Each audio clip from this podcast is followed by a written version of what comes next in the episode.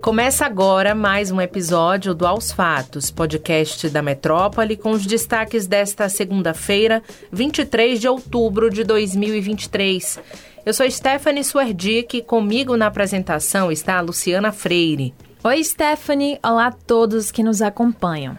O candidato peronista Sérgio Massa, ministro da Economia da Argentina, saiu vencedor do primeiro turno das eleições presidenciais, seis pontos à frente do ultradireitista Javier Milei. O segundo turno vai acontecer no dia 19 de novembro. Massa teve mais votos que o esperado devido, entre outros fatores, à adesão da periferia de Buenos Aires. Patrícia Burick, apoiada pelo ex-presidente de centro-direita Maurício Macri, aparece em terceiro. No comitê de Milley, que cogitava vencer no primeiro turno, o clima era de desânimo, com militantes atribuindo o resultado à campanha de terror por parte dos peronistas sobre cortes no auxílio governamental aos mais necessitados, caso o ultraliberal vencesse. O candidato, porém, já está em campo, conclamando os eleitores do Todos pela Mudança, que é o partido de Patrícia Burick, a se unirem a ele contra o peronismo. Essas informações são do jornal argentino Clarim. É, e a votação nas eleições argentinas teve a participação de 25 milhões e 900 mil pessoas, o equivalente a 74% do eleitorado, para escolher o sucessor de Alberto Fernandes em meio a uma campanha marcada pela crise econômica e pelo surgimento da ultradireita. A participação eleitoral diminuiu sete pontos em relação às eleições presidenciais de 2019. Além da eleição presidencial, os argentinos também votaram para escolher deputados, senadores e parlamentares do Mercosul no último domingo. Embalada por Milei, a ultradireita deu um salto no legislativo, pulando de 3 para 39 deputados e se convertendo em terceira força na Câmara. No Senado, saltou de 0 para 8 das 72 cadeiras. É, a expectativa da equipe do presidente Luiz Inácio Lula da Silva pelo segundo turno é que, em uma etapa final, haja um debate mais equilibrado para o futuro da Argentina. Massa já afirmou que quer implementar políticas para recuperar o poder aquisitivo das famílias. Ele também disse que pretende implementar a distribuição gratuita de medicamentos, incluir novos direitos nas leis trabalhistas. Milley propõe dolarizar a economia do país, o que já foi tentado uma vez e não deu certo. Além disso, promete acabar com o Banco Central argentino e ameaça até romper relações com o Brasil.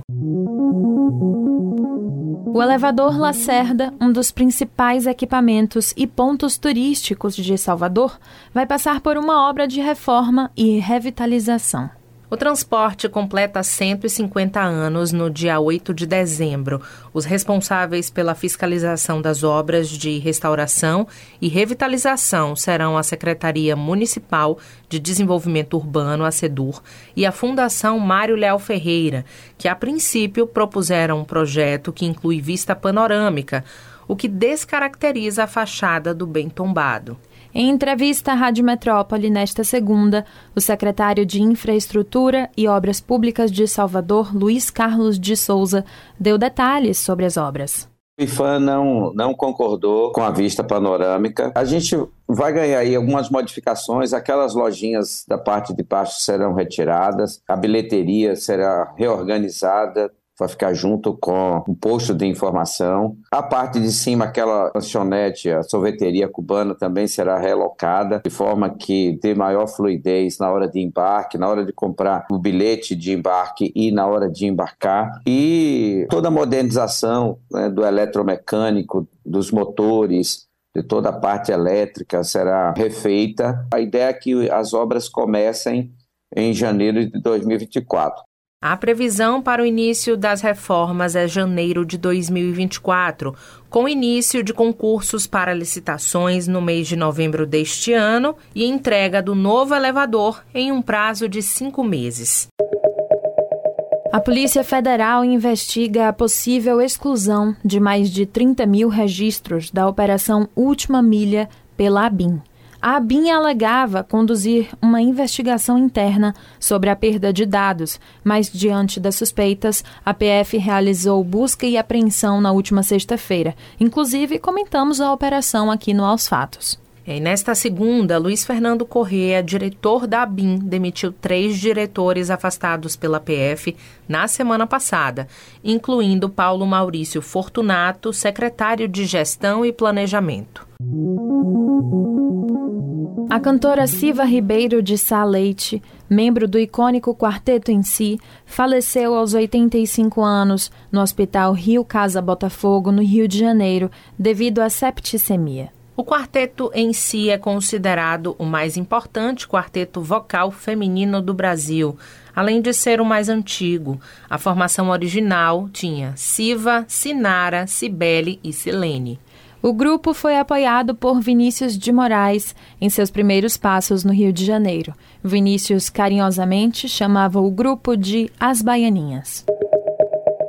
Sete militares estão retidos no arsenal de guerra de Barueri, São Paulo, devido à suspeita de envolvimento direto no furto de 21 metralhadoras do Exército. Descoberto em 10 de outubro, o crime provavelmente aconteceu cerca de um mês antes, em 7 de setembro. Treze militares também são investigados por envolvimento indireto, não retidos, mas podem enfrentar acusações de negligência. O general Maurício Vieira Gama chamou o incidente de maior furto de armas na história do Exército e informou que as polícias de São Paulo e do Rio de Janeiro buscam as últimas quatro metralhadoras desaparecidas. E é isso, pessoal. O Aos Fatos de hoje fica por aqui. Confira essas e outras notícias no metro1.com.br.